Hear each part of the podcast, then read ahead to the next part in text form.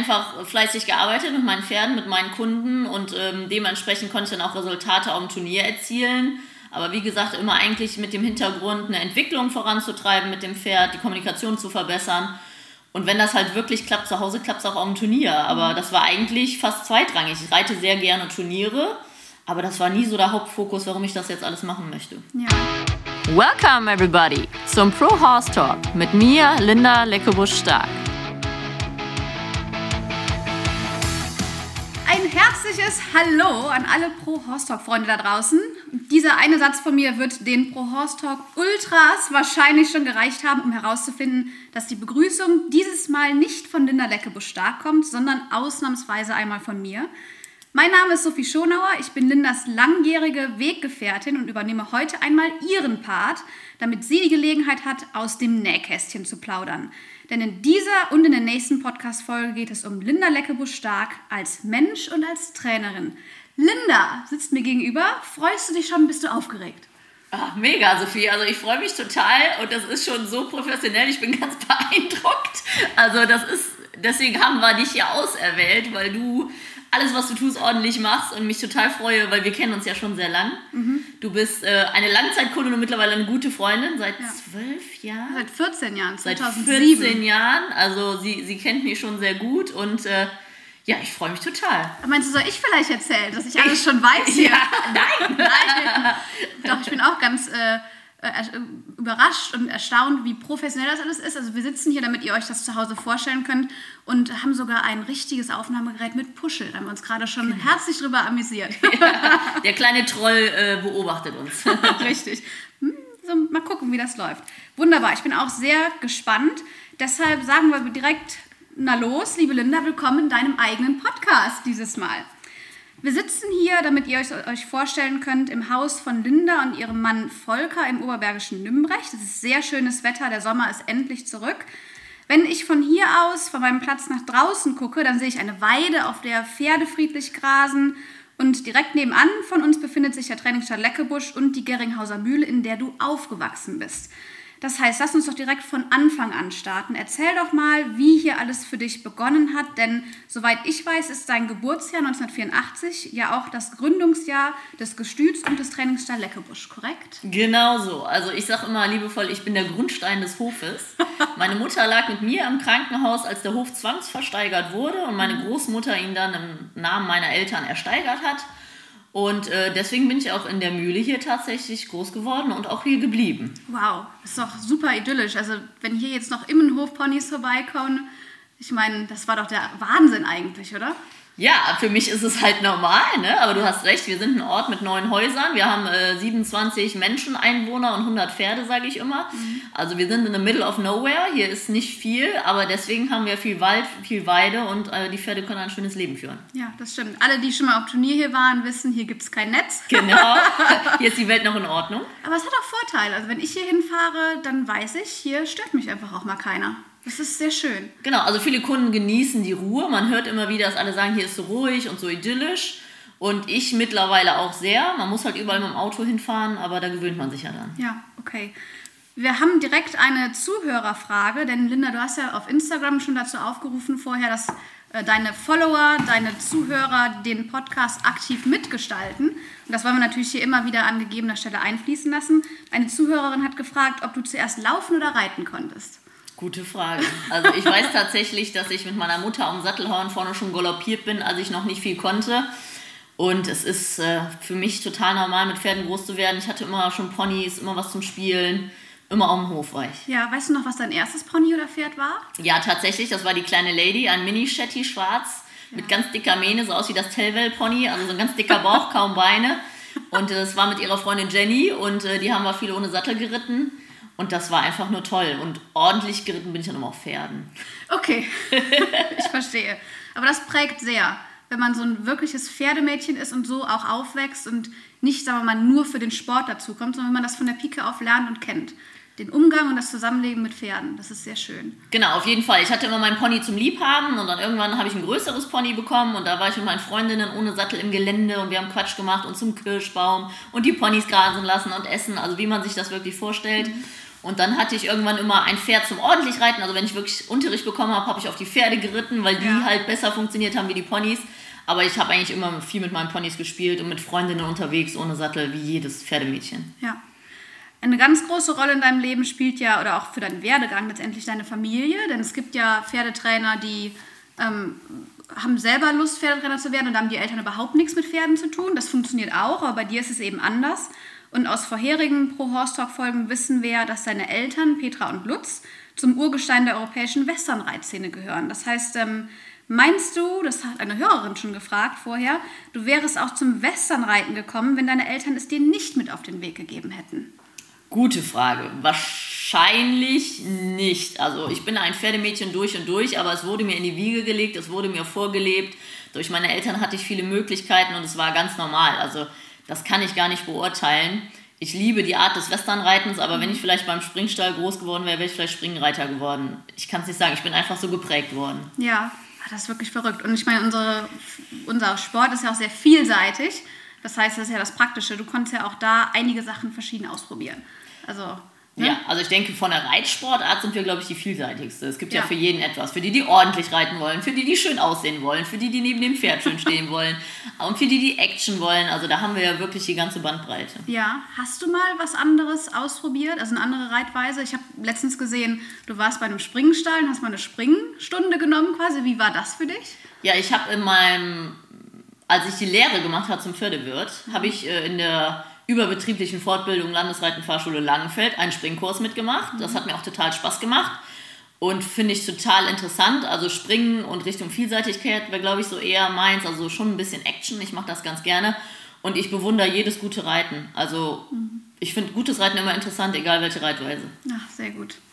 Du hast eben auch schon das Stichwort gebracht. Während deiner Ausbildung hast du schon mal so einen Lehrgang gemacht. Deshalb lass uns in aller Detailtiefe über deine Ausbildung und den Werdegang sprechen, denn das äh, ist natürlich die Basis dafür, dass du heute diejenige bist, die du bist. Also du bist hier, soweit ich weiß, in der Nähe von Waldbrüll zur Schule gegangen, hast deinen Abschluss gemacht und dann für dich entschieden, dass du eben Pferdewirtin bzw. Pferdetrainerin werden möchtest.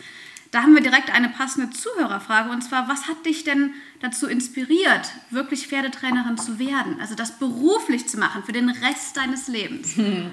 Lustigerweise hat meine Mutter mich deinspiriert. Sie hat gesagt, Kind lernen was Vernünftiges, wie glaube ich viele Pferdefamilien ihren Kindern sagen. Äh, mir ist aber tatsächlich nichts anderes eingefallen. Also ich, hab, ich, ich bin schon ein Mensch, der Dinge tut, die er, die er dann auch ordentlich macht. Also ich wollte keine halben Sachen machen und nichts anderes hat mich wirklich interessiert. Und dann habe ich doch die Lehre gemacht und ähm, bin in den Betrieb eingestiegen und das hat sich ganz gut getroffen. Meine Eltern haben sich 2006 getrennt. Mein Vater war immer so der Praktiker, der in der Reithalle und den Beritt macht und die Mutter hat schon immer viel gemanagt und da konnte ich gut übernehmen.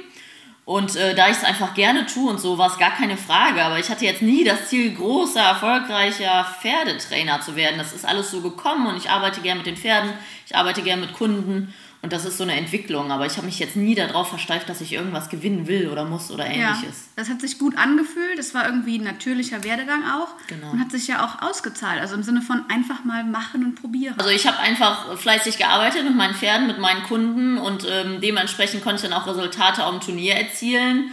Aber wie gesagt, immer eigentlich mit dem Hintergrund, eine Entwicklung voranzutreiben mit dem Pferd, die Kommunikation zu verbessern und wenn das halt wirklich klappt, zu Hause klappt es auch am Turnier. Aber mhm. das war eigentlich fast zweitrangig. Ich reite sehr gerne Turniere, aber das war nie so der Hauptfokus, warum ich das jetzt alles machen möchte. Ja, okay. Ich erinnere mich noch, als ich zu dir gekommen bin, 2007, da war dein eigener, ja, dein, deine, deine Firma mhm. war ja ein Jahr alt, glaube ich, genau. 2006. Und ähm, da, ich erinnere mich aber, dass du damals auch gesagt hast oder erzählt hast, ne, es war nicht immer 100% glasklar. Du hast schon dir Gedanken gemacht, ob das der richtige Weg ist oder ob es da links und rechts vielleicht noch was gibt. Und da hat eine Zuhörerin gefragt vorab, ob der Berufswunsch Pferdetrainer denn immer so klar war für dich oder ob es doch auch mal eine Zeit gab, wo du überlegt hast, eine andere Ausbildung oder ein anderes Studium zu machen. Also was hätte dich eventuell stattdessen noch interessiert? Also so richtig interessiert hat mich zwar nichts anderes, aber die Vernunft und meine Mutter haben ja gesagt, ich soll was Vernünftiges lernen. Und ich bin jemand, der gern plant und äh, etc. Deswegen hat mich schon so ein bisschen auch die Gastronomie interessiert. Ich hatte so die Idee, vielleicht ein eigenes. Ich hatte die süße Idee aus Amerika, Applebee's, das ist so eine Sportsbar, Genau, ein ja. Franchise rüber zu holen und hier vielleicht zu eröffnen. Aber da haben mir Bekannte aus der Gastro-Szene dringend von abgeraten, in die Gastronomie zu gehen oder Eventmanager oder so. Aber das war mal eine Idee, aber nicht wirklich eine Leidenschaft. Ja, ich meine, wenn die Leidenschaft nochmal hochkommt, das kann man ja auch immer noch machen. genau. Lass uns mal chronologisch vorgehen. Also du bist 1984 geboren, hast wie gesagt einen Schulabschluss dann gemacht. Ähm, du warst aber, soweit ich weiß, auch in der Schulzeit in Amerika schon mal. Und das hatte ja was mit der Schule zu tun, aber du bist da auch geritten, oder? Genau, ich, mein Vater war früher viel in den USA zum Pferdekaufen. Wir haben in den 90er Jahren unheimlich viele Pferde importiert aus USA. Und ich war, glaube ich, seitdem ich neun war, jedes ein oder zwei Jahre mit ihm in den USA. Und mit 15 war ich ein halbes Jahr in den USA, Schulaustausch bei der Familie Carsten, großer Renning-Trainingsstall damals. Und da war ich auch auf der Highschool, also auch ein bisschen das normale Leben, aber nach der Schule halt reiten etc. Und das hat mir total Freude gemacht. Ich war auch schon jemand, der immer viel unterwegs war. Als meine Schwester Helen geboren wurde, ähm, das war glaube ich 92, war ich bei Familie Lavis zu Besuch. Also ich war immer schon viel unterwegs, habe mich viel interessiert. Und Amerika ist natürlich die große, weite Welt. Die hatten damals extrem bessere Pferde. Das war natürlich ein tolles Erlebnis. Okay. Dann, wann war der Schulabschluss? In welchem Jahr ungefähr? 2002 habe ich die mittlere Reife auf der Waldorfschule gemacht, Ja. weil ich Russisch abgewählt hatte und dann kein Abi machen konnte. Das auch eigentlich gar nicht wirklich wollte, aber Ja. die Mutti wollte es und dann hatte ich das kurz überlegt. Und ähm, ich war Waldorfschüler, deswegen sage ich immer, ich bin Pferdetrainer, weil ich nicht lesen und schreiben kann. aber ich kann meinen Namen tanzen, muss ich ja immer hören. Nein, also das war eine tolle Zeit in der Schule. Und dann habe ich ähm, Ende 2002 noch die Lehre angefangen. Im Okay. eigenen Betrieb, weil damals gab es auch noch nicht sehr viele. Und im eigenen Betrieb auf der Anlage hatte ich halt auch die Möglichkeit, zwischendurch mal nochmal nach USA zu reisen, um mich fortzubilden während Okay. der Ausbildung. Die Ausbildung dauert, ich habe keine Ahnung, drei Äh, Jahre. zweieinhalb Jahre, eigentlich drei Jahre. Ich konnte verkürzen wegen guter Zwischenprüfung und war aber auch zwischendurch in der Zeit in den USA. Okay.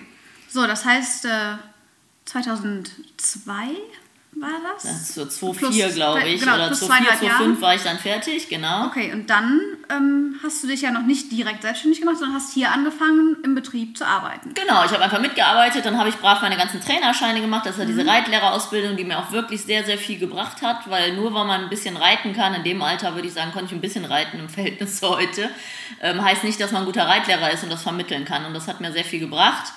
Und 2006 habe ich meinen Trainer A gemacht, war fertig mit der Ausbildung.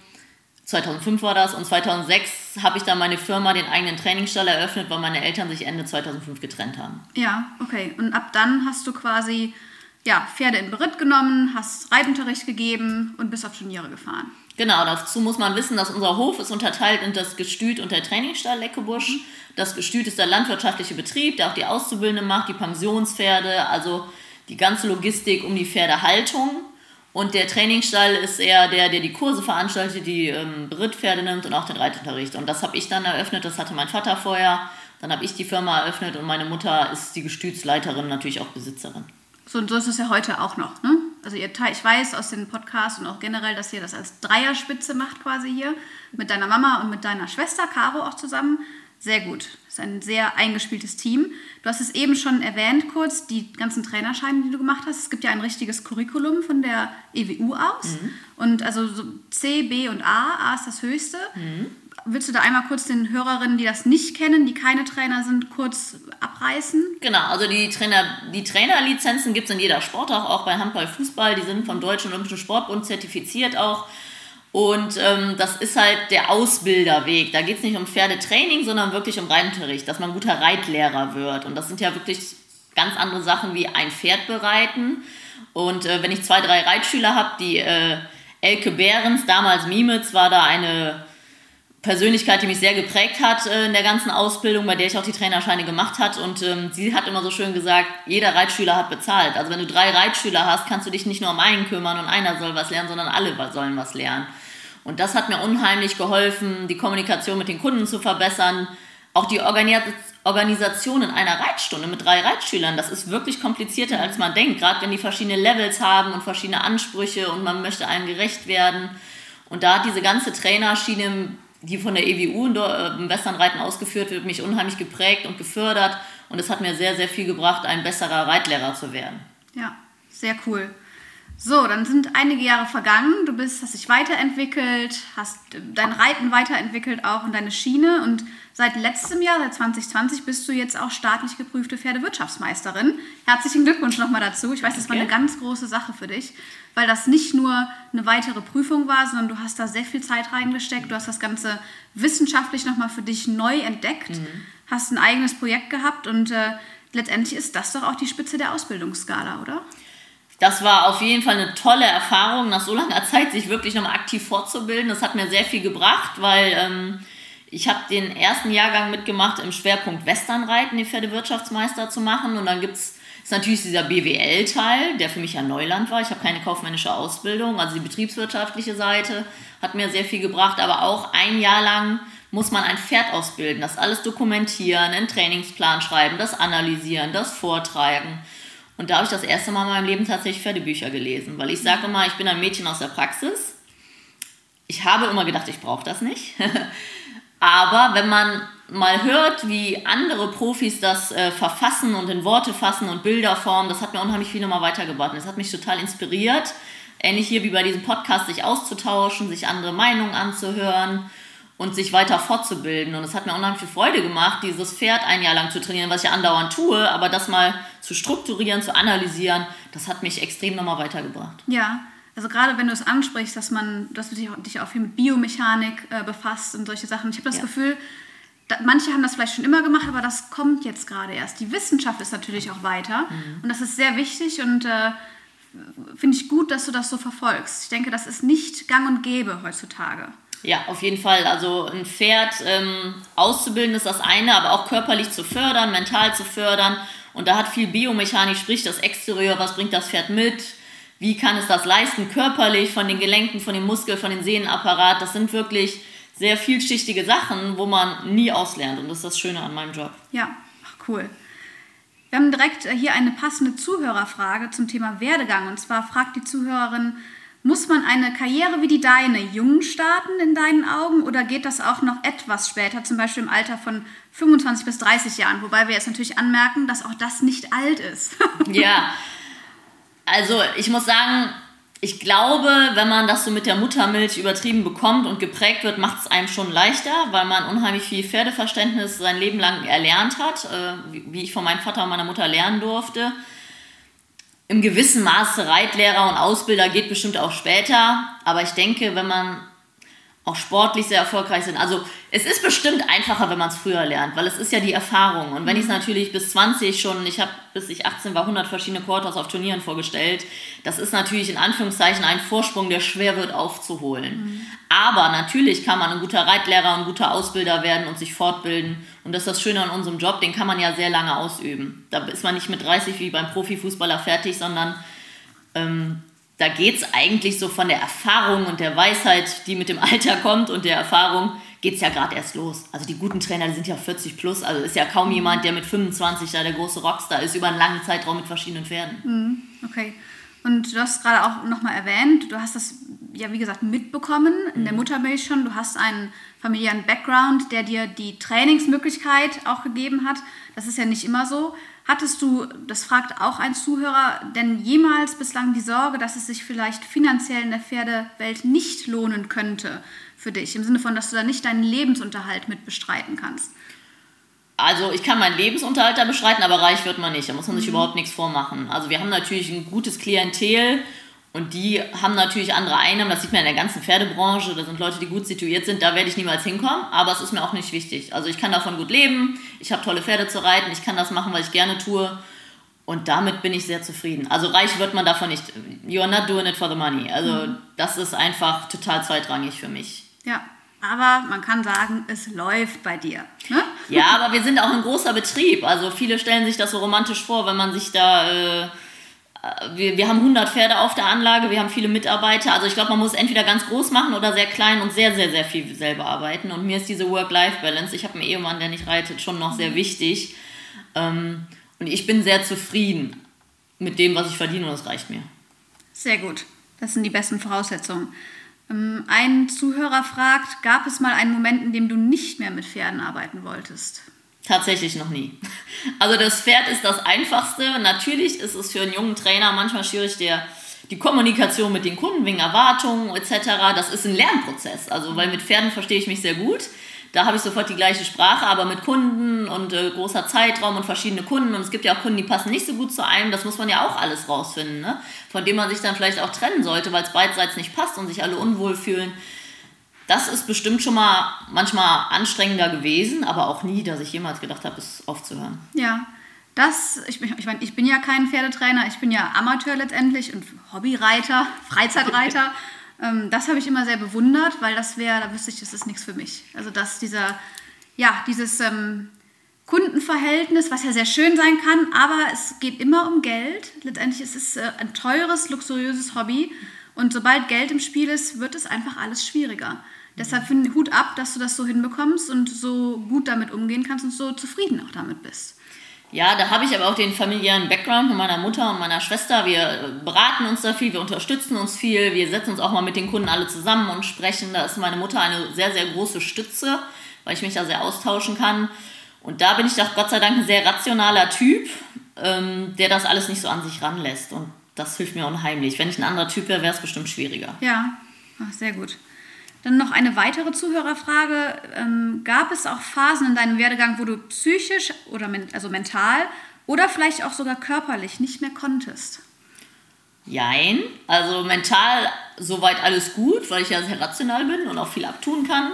Körperlich hatte ich tatsächlich am Ende meiner Ausbildung während des Trainer A's, wusste ich noch, musste ich in der Abschlussprüfung 6 Voltaren nehmen, um aufs Pferd zu steigen. Da war ich körperlich sehr am Limit. Ich weiß auch gar nicht so warum. Dann habe ich Ausgleichssport gemacht und jetzt geht es mir gut.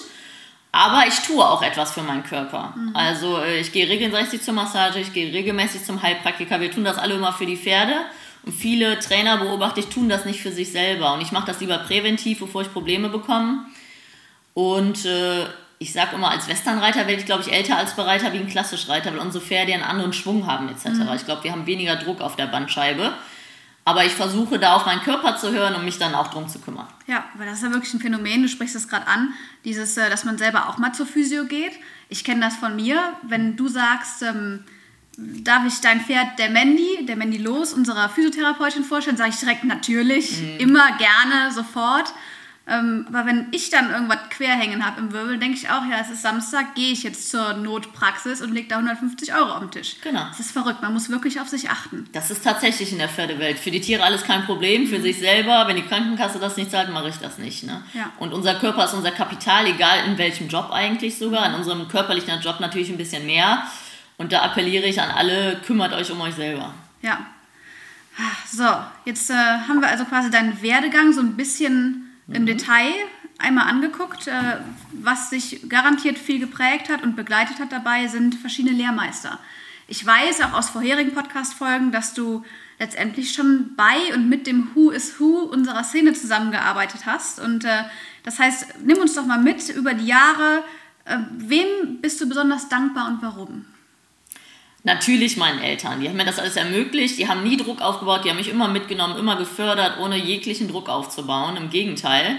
Ähm, ich habe natürlich unheimlich viel gelernt. Wie gesagt, in den 90ern waren wir ein großer Verkaufsstall. Meine Eltern haben 1500 Pferde aus den USA importiert. Das heißt, ich konnte Pferde reiten wie kein anderes Kind. Westernpferde in Deutschland, würde ich sagen. Ich hatte jedes Jahr ein Turnierpferd, eins zum ordentlich Reiten und mein Pony. Und ähm, ich war sehr lang erfolglos, was mich überhaupt nicht gestört hat, weil ich so viel gelernt habe. Also mir ging es überhaupt nicht um Erfolg. Ich hatte immer Spaß an neuen Pferden, neue Sachen ausprobieren. Und dann hatten wir natürlich viele Auszubildende. Das hat schon mit Henning Daude und damals Barbara Metzger bei uns angefangen. Dann hatten wir den Gary Marble lange am Hof, das ist ein Amerikaner als externen Trainer, von dem habe ich unheimlich viel gelernt. Ähm, der Sascha Ludwig hat bei uns die Ausbildung gemacht, der hat mich viel begleitet in meiner Jugend und mit auf Turniere genommen schon. Ähm, dann war ich viel in den USA zum Trainieren beim Familie Carsten, das war ein Trainingsstall, bei Netpoint, wo der Ruben van Dorp und der Sebastian Petrol war. Das war alles Richtung Raining. Und dann habe ich mich immer wieder fortgebildet nach meiner Ausbildung und bin im Winter zwei, drei Monate nach USA. Da war ich einen Winter beim Benny Gutrone. Das ist äh, eine Horsemanship-Legende Richtung Cowhorse gewesen, habe ich drei Monate mitgeritten. Und dann war ich bei Familie Searles in Arizona, drei, vier Mal, da waren wir beide ja auch schon zusammen. Und das ist ein ganz erfolgreicher Allround-Stall. Und das war halt immer toll für mich in Amerika, ähm, da mitzureiten und zu fühlen, diese so ein 78er Western Riding Pferd zu reiten, das gibt es ja nicht. Ne? Das ist einfach, das sind fast die besten Lehrmeister gewesen. Und das hat mir total Spaß gemacht und ähm, ich würde es gern öfters tun. Ich wollte es eigentlich letztes Jahr machen, dann kam Corona, nochmal nach USA zu gehen, weil man lernt von jedem Pferd, von jedem Ausbilder und man sollte sich da immer weiter fortbilden. Ja, du hast gerade angesprochen, wir waren, oder du hast mich ja auch mal mitgenommen. Ich war auch mal, ich glaube, zwei oder dreimal mit letztendlich, ähm, auch bei Searles in Scottsdale, Arizona und wir haben ja so tolle Pferde da wirklich. Also das, das, Beste mit, was man haben kann. Und die sind ja überhaupt nicht fies davor, einen da einfach draufzusetzen. Nee, also gerade die alten Hasen sind fast froh, wenn irgendwer so mal reitet. Ja. Deswegen war ich ja auch öfters da, weil die mich dann kannten und ich konnte sofort losreiten und musste mich in Anführungszeichen nicht hocharbeiten. Und das ist einfach toll, ähm, das mal zu spüren, weil gutes Reiten ist ja viel mit Gefühl. Man kann zwar viel verstehen und gucken und so, aber im Endeffekt muss man das alles auch mal fühlen. Ja, das stimmt. Sehr gute Herangehensweise wirklich. Dann, wir haben eben kurz über eure Anlage hier gesprochen. Viele Hörerinnen und Hörer kennen äh, den Trainingsstall Leckebusch ja, weil hier schon immer sehr viele Turniere auch stattfinden, sehr viele Kurse. Das heißt, äh, viele wissen, wovon wir hier sprechen. Aber für diejenigen, die noch nicht hier waren, beschreibt uns doch mal, wie eure Anlage aufgebaut ist. Sie ist ja auch gewachsen über viele Jahre und wächst ja auch immer noch weiter. Wie viele Pferde bei euch leben und was ihr alles so anbietet. Genau, also wir sind hier in einem schönen Tal. Ich wohne gleich daneben auf der einen Seite, meine Mutter auf der anderen Seite, meine Schwester Caroline, die auch ja im Betrieb aktiv ist, die wohnt noch auf der Anlage. Es ist eine alte Anlage, das heißt, wir haben zwei Stalltrakte. Ein Stalltrakt ist an der Reithalle, und als meine Eltern den Hof damals gekauft haben, gab es das Haus, ein Stalltrakt und eine kleine Halle. Und alles war grün, nichts befestigt. Und mittlerweile haben wir ganz viele Offenställe. Wir haben einen Roundpen, einen riesen Reitplatz. Wir haben die Halle verlängert, die ist 22 mal 55. Meine Eltern sind hier hingezogen wegen den 25 Hektar Land damals, 1984. Das war damals viel. Die wollten viel Weideland. Und mittlerweile haben wir 60 eigene und 30 gepachtet. Also wir haben 90 Hektar Land. Wow. Was natürlich sehr, sehr schwierig ist in NRW zu bekommen. Das Gute ist, dass es nicht sehr fruchtbar hier ist, das heißt viele Pferdeweiden, wir haben nicht viel Ackerbau. Und deswegen haben wir halt so viel Weiden, dass jedes Pferd jeden Tag auf die Weide darf. Und das ist, glaube ich, ein Privileg, was viele Sportpferde nicht mehr bekommen heutzutage leider oder auch viele nicht leisten können, die in großen Städten wohnen und nicht die Fläche haben. Wir sind ein großer Ausbildungsbetrieb. Meine Mutter hat gerade den 45. Lehrling verabschiedet. Also wir bilden schon immer aus. Da, wir haben circa 100 Pferde, immer so um die 25 eigene plus minus, je nach Nachzucht. Ähm, wir sind ein Einstellerbetrieb, wir haben Trainingspferde, wir haben äh, einen Zuchtbetrieb im Sommer, also wir decken auch mit Hengsten. Wir haben Lehrgänge bei uns mit externen Trainern, zum Beispiel Alfonso Aguilar kommt zu uns. Dann haben wir äh, diese APO-Lehrgänge, Reitabzeichen, Trainerscheine. Also ich glaube, im Western-Bereich decken wir fast alles ab, was es so gibt. Und äh, das macht es ja auch so interessant und vielseitig. Ja. Und für Pferdebesitzer bietet ihr ja verschiedenste Haltungsformen an. Du hast schon gesagt, Offenstall, Weidehaltung, Boxenhaltung. Ähm, aber letztendlich, oft, das heißt ja Trainingsstall Leckebusch, mhm. aber hier sind ja auch viele Freizeitreiter. Ne? Ja, Gott sei Dank. also du bist natürlich ein Paradedisziplin meiner sportlichen Leistung. Das ist äh, genau, du bist ja sehr aktiv im Sport schon immer. Aber wir haben auch viele Freizeitreiter und das ist total schön. So verteilt sich das. Also wir haben Leute, die gehen nur ausreiten, wir haben Leute, die nehmen ein bisschen Unterricht, wir haben Leute, die kommen zweimal im Jahr und streicheln ihr Pferd. Das steht als Rentner auf der Weide. Wir haben Aufzuchtpferde und dann habe ich aber auch aktive Sportkunden wo ich natürlich gar nicht so viele von habe, weil man ja auch eine Leistung bringen möchte und Qualität liefern. Und dementsprechend ist ja sehr viel Ruhe und Harmonie bei uns am Hof, weil hauptsächlich haben wir Kunden, die einfach Spaß mit ihrem Pferd haben wollen, egal auf welchem Level. Und so verteilt sich das und so haben wir auch alle Freude bei der Arbeit. Ja, ich bin ja Einstellerin bei dir seit besagten 14 Jahren und ich nehme das auch genauso wahr. Es ist sehr harmonisch, es ist, äh, ich glaube, in Turnierstellen ist das teilweise anders, aber hier ist es wirklich eine ganz gute Balance in allem. Und das macht es auch so schön, hier hinzufahren, dann wirklich. Ja. Und dass einen hier keiner stört, weil es kein Netz gibt. ja, das freut mich. Also lustigerweise, wenn man jetzt im Sommer durch unsere Stallgassen läuft, sind hier immer halb leer mindestens. Und dann sage ich immer aus Spaß, wir sind nicht pleite, die Pferde sind auf der Weide. Und das finde ich halt auch so schön. Und auch auf der Reithalle, Reitplatz verteilt sich bei uns so gut. Wir sind auch keine große Reitschule, wir haben nur drei Schulpferde, haben jetzt keinen riesen Schulbetrieb in dem Sinne und so hat jeder Platz zu reiten und so verteilt sich das gut.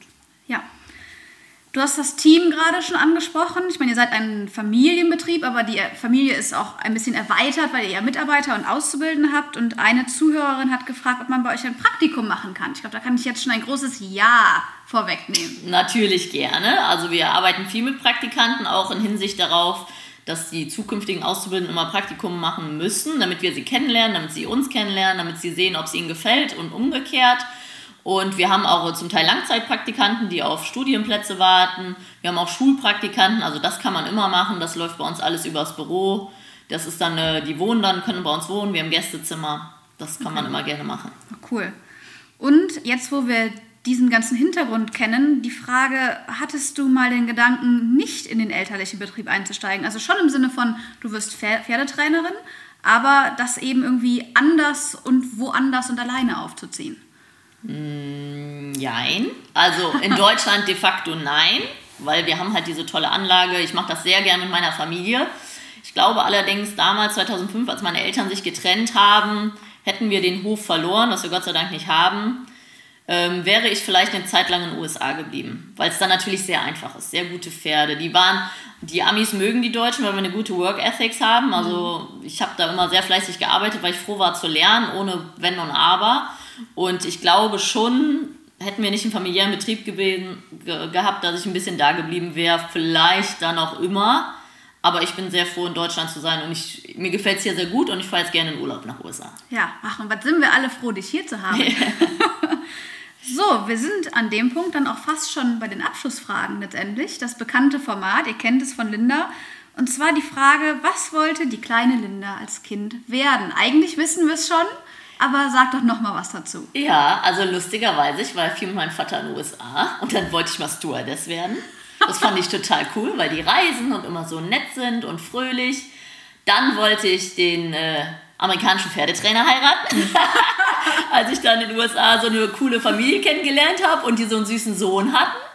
Ähm, also ich glaube, das waren so meine zwei Ziele als Kind mal eine Zeit lang. Und ich habe wohl beim Vorschultest gesagt, dass ich Pferdehändler werden will. Ja. beim Arzt. Das hat der Arzt auch noch nicht gehört. Also es ging schon alles immer Richtung Pferde. Okay. So, und was würde die heutige erwachsene große Linda dem Kind sagen, was sie geworden ist? Zufrieden und angekommen, würde ich sagen. Ähm, ich habe also ich habe sehr viel Glück, ich bin sehr dankbar, ich habe eine tolle Familie, ich habe einen tollen Ehemann wir machen das sehr gern als Familie. Ich kann das tun, was ich gerne tue. Ich werde dafür bezahlt, tolle Pferde zu reiten, die ich mir sonst kaufen müsste. Wo man aber auch sagen muss, dafür habe ich jahrelang gearbeitet. Ich habe früher zum Teil Pferde umsonst trainiert, weil ich froh war, sie reiten zu dürfen. Also es wurde mir nicht alles geschenkt. Ich habe viele Verkaufspferde geritten, die so viel gekostet haben wie der Sattel von den italienischen Mädels, der Turniersattel. Und das hat mir nie etwas ausgemacht und ich äh, bin sehr dankbar, dass ich dieses Leben führen darf. Natürlich ist es zwischendurch mal anstrengend, aber generell habe ich sehr viel Glück. Vielen Dank für diese Einblicke.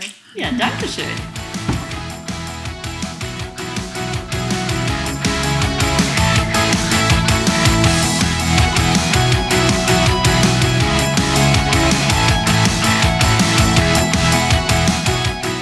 Hey, ich hoffe, du fandest diesen Pro Horse Talk genauso interessant wie ich. Wenn du noch mehr Infos brauchst, schau doch einfach mal vorbei auf meinen Seiten bei Instagram, Facebook oder unter leckebusch.com. Thanks for listening. Pro Horse Talk.